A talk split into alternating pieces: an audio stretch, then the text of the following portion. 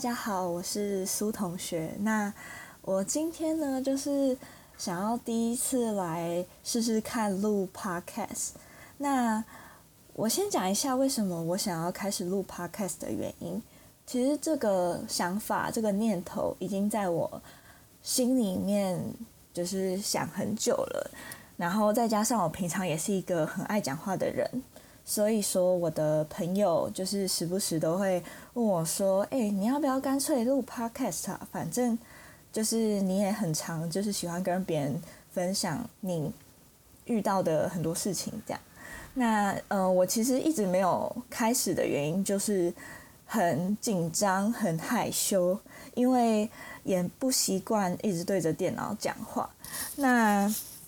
就直到最近，我就一直觉得说。好像不用给自己那么多的包袱，然后再加上我就真的很多事情想要分享，所以我就决定来试试看这样。那现在的形式就是完全没有定，我就真的是一个心血来潮，就觉得好，那我要试试看。呃，我现在开始录音的原因，其实就是我本来躺在床上，然后回想起这一个礼拜发生的一些大小事，然后就觉得说啊。好想要找一个人分享哦，那干脆我就录音起来好了，然后就传给我一些朋友，给可以给他们看。对，那所以就决定马上开始，就是打开我的电脑，然后开始录音。那我就话不多说，我就开始进入今天的主题。好，那第一个我想要分享的事情是，就是在嗯几。一一个礼拜前嘛，就是可能也才几天几天前的事情，就是 Meta 这个公司他们成立了一个新的品牌，叫做 Threads，就是它它就是一个我觉得有就很像 Twitter 的东西，它就是一个你可以就是用文字为主来发文的东西，然后它是就是留言的话会是就是一串一串下来的，所以说它发文。的那个文章也会叫串文，就很像 Twitter，你会叫 Twitter 的文章叫 tweets 这样子。对，所以就是 Thread 就是最近引起了风潮。那 Thread 它跟之前我用 Instagram 还有 Facebook 的时候有一点不一样的原因，是因为在用 Facebook 的时候跟用 Instagram 的时候，那时候都是我觉得网络或者是呃，手机呀、电脑都不是那么普及的时候，而且那个时候我也还是一个学生，所以我没有那么多的设备或者是吃到饱网络可以让我一直用它。那所以在用到的时候会觉得哦，好新奇哦，就是脸书这种东西也跟 Instagram 这种东西，尤其是 Instagram，那时候是我。高中的时候开始用，那我应该算是在朋友圈里面很常用的人。然后，呃，那时候我心里就是觉得，哦，我知道 Instagram 这个东西好潮哦，就是大家都还不知道，然后还不知道怎么用，然后我就已经会在上面发一些照片啊，然后就是有一些少数的朋友在那边互动，然后就是心里觉得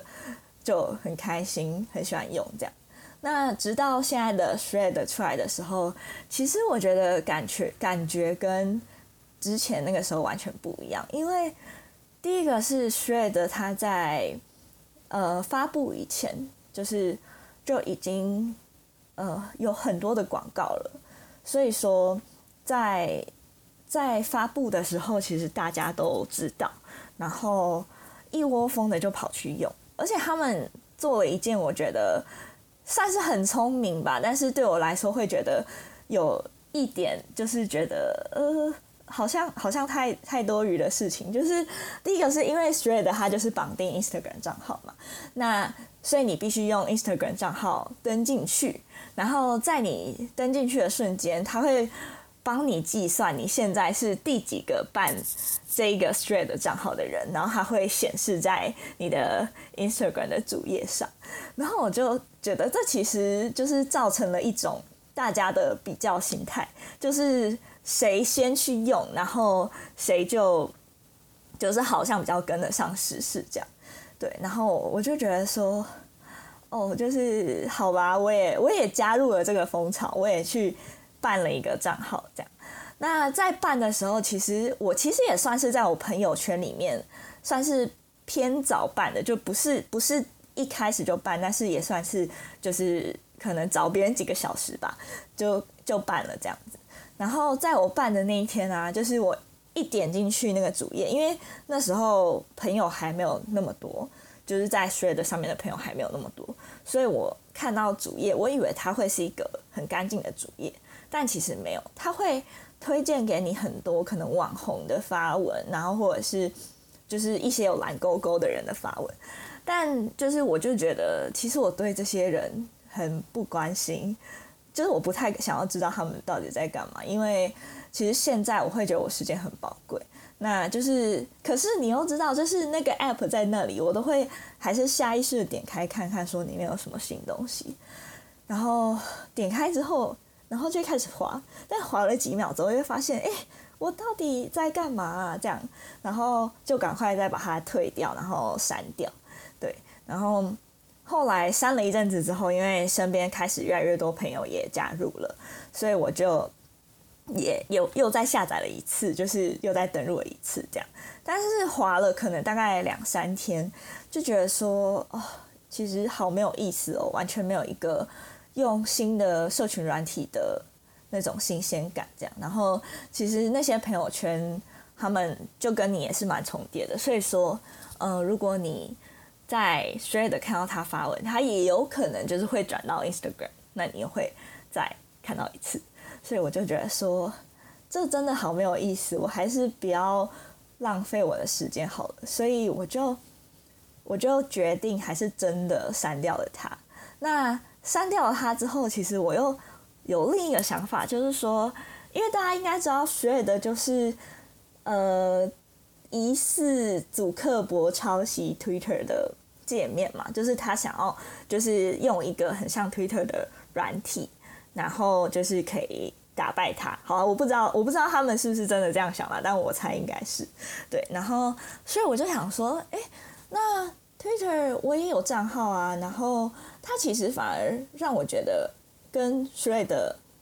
不太一样，因为它也是一个可以让你发废文然后舒压的一个地方，但是在上面其实我有在用的朋友没有那么多。那我我其实觉得比起 Thread，我反而更可以没有压力的在 Twitter 上面发东西，因为我觉得会看到的人。比较少，然后我就可以无忧无虑的可能讲一下今天又遇到什么小小好笑的事情啊，或者是说我最近其实有在呃开始练习英文，那我就会在上面就是用我就是很很有限的单字英文单字来写一些小小的一两句话的 tweet，这样，那就是我就不用担心说哦朋友看到我英文是不是很烂啊，或者是说就是。打一些就是超没有意义的东西，这样，所以我就反而用 Twitter 用的比较开心，对，所以现在我也可以说我是一个 Twitter 的使用者了，就是我现在可能一天可能会发个一两篇吧，然后或者是看到一些好笑的东西，我就也会转推，这样，所以我觉得呃，其实可以推荐给大家，因为。因为我不知道大家现在对 Thread 的热情啦，但是我觉得那边其实跟 Instagram 的社交重叠度太高了，然后我觉得没有必要分散我的时间在这两个社群平台上。那如果我又想要发绯闻的话，那我是不是可以换一个不同的方式？就是我选择了一个呃跟 Instagram 没有什么重叠。性的交友圈，然后用 Twitter 开始就是发一些比较就是我自己心里想的事情，然后不用那么有压力，就是也不用比较不用担心别人怎么评断这样。好，那就是这个是我这一个礼拜就是目前的想法，就是第一个想法。好，那再来是第二个我想要分享的事情。那这件事情，我觉得，嗯，就是我我其实会想要分享这件事情的原因，是我希望所有人都可以听到这些话，然后你可以在你呃就是可能低潮的时候有办法拿出来给自己打气一些，这样。那接下来我要讲的话，可能你们会觉得有一点点的过度的乐观，乐观对，但是我会觉得，嗯，就是当下你在有情绪很低潮的时候，听到可能会觉得这这啥，就是根本就是 bullshit 这样，但是。就是冷静下来的话，其实你可以尝试，就是用这些心态去面对。好，那接下来我想要分享的故事呢，就是在这礼拜三的时候，我们公司找了一个心理咨商师来我们公司分享一个主题。那这个主题名称叫做“疫后时代之职场心理防护”。那嗯，我会想要分享这个主题，还有另外一个原因，就是我觉得这这件事情其实无关职场，它是一个心态上面的建议嘛，对。然后呃，这个故事其实就在讲说，在疫情发生的时候，其实我们接收到了很多没有办法决定的事情嘛，就是例如疫情开始啊，然后疫情爆发啊，然后你必须学习如何在家工作，还有。疫苗就是短缺，你就是打不到。那这些事情，而且是不好的事情，就是突如其来的发生了，然后我们也没有办法决定它不要发生。所以在这个时候，呃，可能对你来说会造成很大的压力，你会很焦虑，你会觉得说，哦，就是为什么会这样？我要怎么办？那甚至就是那一天听分享的同事里面，他有呃说。他其实，在那段时间很害怕，他真的很害怕自己死掉这样子。所以，就是在你的人生当中，因为你毕竟也是要活个几十年嘛，所以说，就是你的人生当中一定一定会遇到那些没有办法决定的事情，尤其像疫情，它已经是影响了全全球所有人，就是没有一个人可以避免这样子。对，所以就是在你遇到这件事情的时候。你其实就是会有压力，没有错。但是这个时候，你其实可以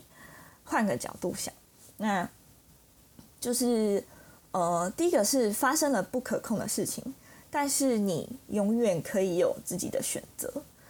那呃，这个话其实听起来我觉得非常理想，可是我想要用呃心理智商师那时候说的一个举例来跟大家说，那就是。在疫情发生的时候，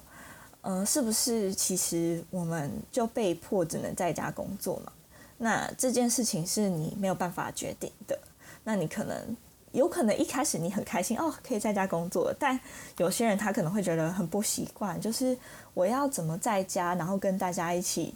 讨论事情啊，或者是怎么做事，他可能会很不习惯，然后因而给你造成了压力。但这时候你也不得不去面对，你必须去学习怎么用它。那这个时候，如果你决定你面对了，你去学习了，那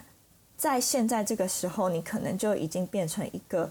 呃，很知道怎么远端工作的人。那这个对你来说，是不是其实就是一个很好的机会呢？就是你已经学了一个新的东西，有可能是别人不会的东西。那，呃，我会觉得更往远一点想的话，就是你被迫学会了这个东西，虽然一开始不是你想要的，但是在你决定你要接受它的时候，你也学习了。那在现在这个时候，虽然疫情已经过去了，但是你的选择可以更多，你可以远端面试一些甚至不是你自己国家的工作，然后。说不定你就可以取得更高的薪水，然后或者是找到更符合你的工作，这样子就是你终于不用再被这个地区所限制。对，所以说就是呃，他的这个分享长达两个小时。对，那我自己就是截取我自己觉得最有感觉的地方跟大家分享，就是呃，改变是你没有办法控制的，但是你永远可以在。改变发生的时候有选择，对，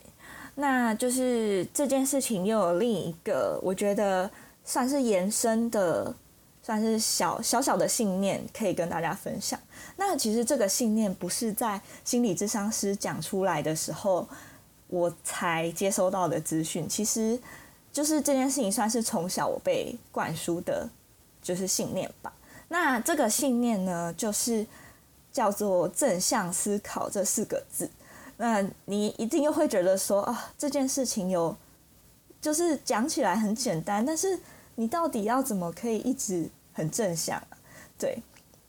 那呃，我要先讲这件事情。其实我从小被灌输的原因，就是在呃，我们家就是大家应该知道，就是家里都会在过年的时候贴春联嘛。那我我我们家其实就一直有贴一个春联，就是上面就写正向思考。那我觉得还蛮有趣的，就是。其实这件事情，我觉得竟然就是现在应该要这样子，一直时不时的提醒自己说要正向思考。那其实我觉得也表示这个社会真的给我们了很多压力。对，那但我觉得你可以不用因为很多压力就放弃正向思考这件事情，而甚至你可以就把这件事情就是放到你的心中。那有时候难免会有低潮，其实每个人都会很有。情绪很低潮的时候，像我也有，就是有时候我跟主管沟通很不良啊，我也会觉得很低潮这样。但其实这种时候，你一定有可以，就是你可以知道说这件事情已经发生了，那你可以停止让自己往更不好的地方去想，你可以试着想想看有没有其他更好的可能，或是更好的方式可能发生在你身上。就例如，呃。呃，假设我今天跟我主管有更就是有一点可能沟通上面的问题，那他不能理解我想要表达什么，那是不是其实我可以试试看说怎么去学习更好的表达方式，或者是在嗯，可能我因为公司让我不开心的时候，我可以去想想看，那我现在是不是刚好就是一个。可以找到更好的工作的机会，这样子，就是我觉得这些举例非常笼统啦。那就是我觉得这是一个心态，就是当你的心态比较正面之后，你还是就是在你遇到挫折或者是很悲伤的事情的时候，其实你可以试着就是试着让自己可以更更开心，就是呃更也不是更开心，其实。不，就是你没有办法试着让自己更开心，但是你可以试着让自己的想法转变成更正向一点。那就是也许就是这可以让你走出低潮这样子。对，那这就是我想要分享的，我听到的，就是就是这些信念或者是这些思考的方式。那在这个分享结束之后，其实我也有去。问就是心理咨商师说，有时候压力不是自己给自己的，是呃，可能父母啊，父母他会跟你说，就是为什么你可能没有找到更好的工作啊？那你是不是可以试试看去读研究所啊？这些其实我觉得身边很多朋友都一直在发生，那也都是会给自己很大的压力。那这个时候，其实心理咨商师给了我一个答案，他说。嗯，对，就是确实在你听到这些话的时候，你会觉得压力是别人给你的，但有没有可能就是你会感受到情绪低落的原因是你自己的想法，就是你的潜意识里面就是真的在害怕，就是你害怕你给你的家人带来失望，那你害怕害怕让他们失望，所以。你反而觉得这件事情是一个你的压力，那我觉得这是一个蛮蛮就是蛮有可能的原因啦。对，那我觉得这件事情其实就是就算你知道了，我觉得要去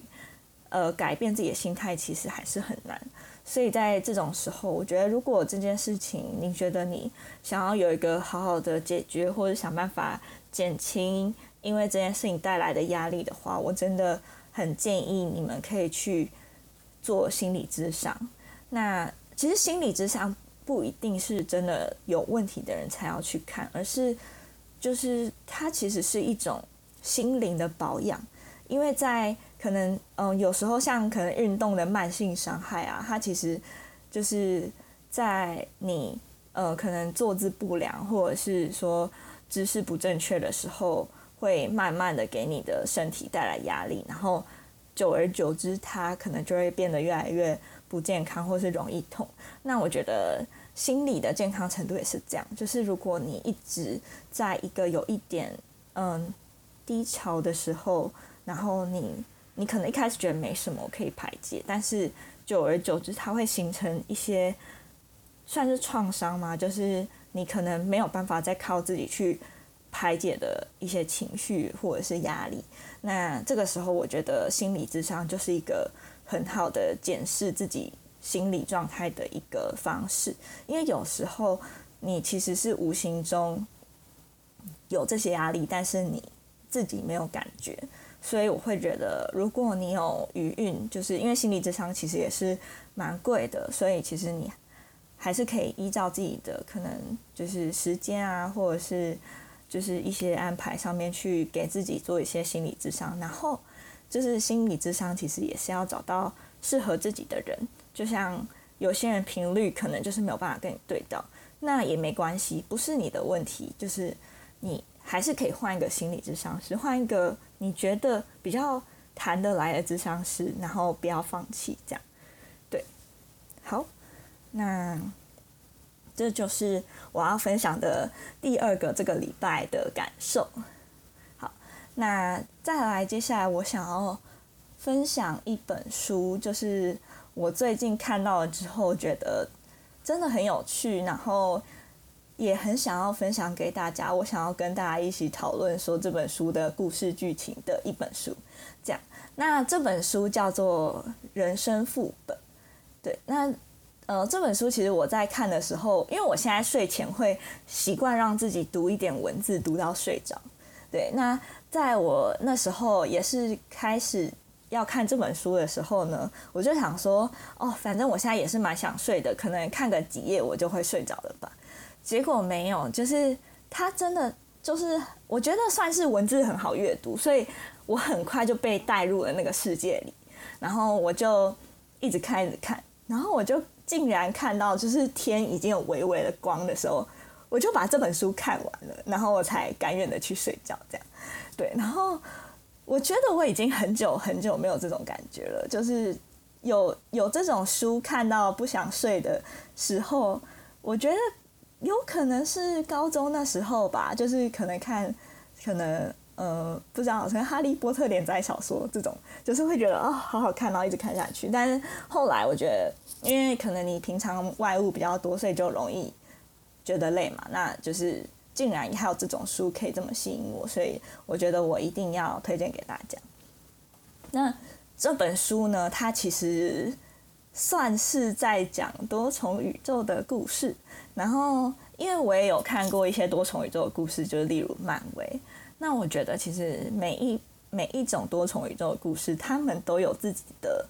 科学理论嘛。虽然我不知道那个是不是对的，因为我不是科学家。但是可能有一些多重宇宙的理论，就是嗯，什么量子撞击啊，或者是说多重宇宙本来就存在啊，然后就是各种各样的可能。那我觉得大家不用太认真，就是。因为这其实就是大家的想象嘛。那我本身也是一个很爱天马行空的人，所以说我其实看到这种这种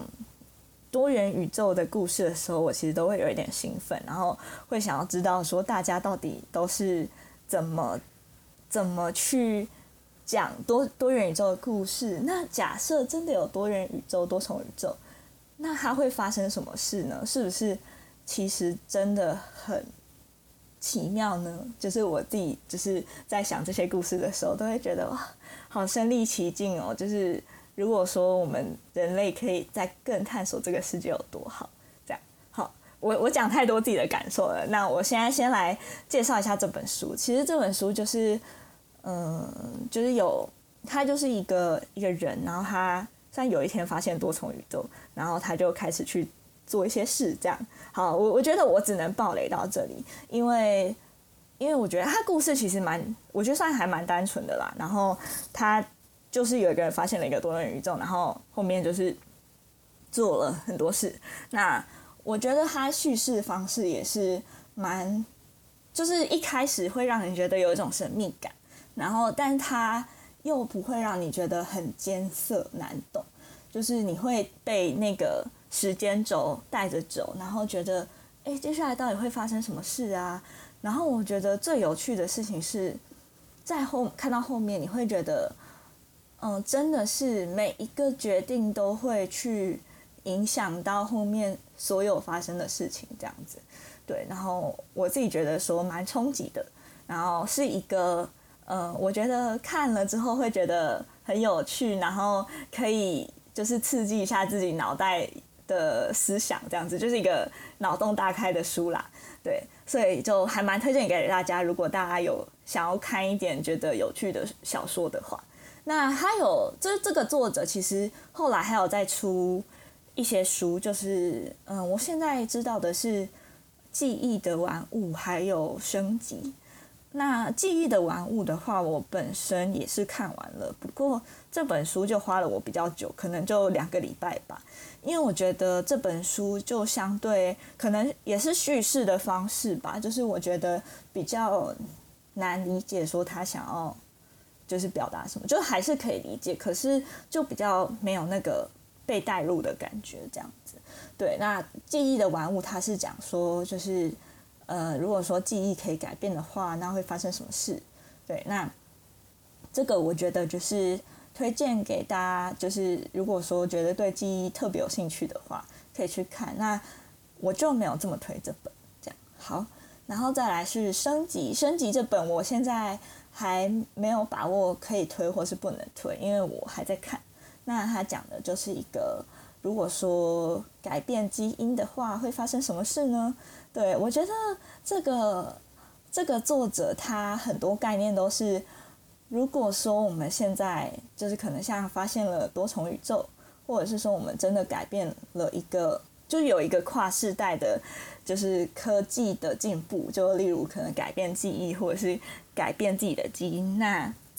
是不是可能会发生一些我们从来没有想到的事？我觉得真的是会让我很想要了解，说就是这个作者是怎么想的。那我自己就是看完之后也会觉得，哦，原来会这样子吗？是不是真的可能发生呢？就是可以活在自己的小世界想一回。对，所以如果你也是就是跟我一样很喜欢幻想的人，那我真的很推荐就是呃人人生副本这本书。对，那大家可以去图书馆找来看哦。我也有推荐我爸，那他也已经借借书回来准备要看了。这样，好，那就这个就是我这个礼拜想要跟大家分享的事。然后，因为这也是我第一次录音，然后我就从头一直讲到尾。那我也不知道说听听 听起来会怎样，而且我有一点不敢再回去听我自己的声音，我怕很羞耻。好，那就我就先上传看看，然后就大家如果有听到的话，可以可能再给我一些建议。这样好，那就拜拜。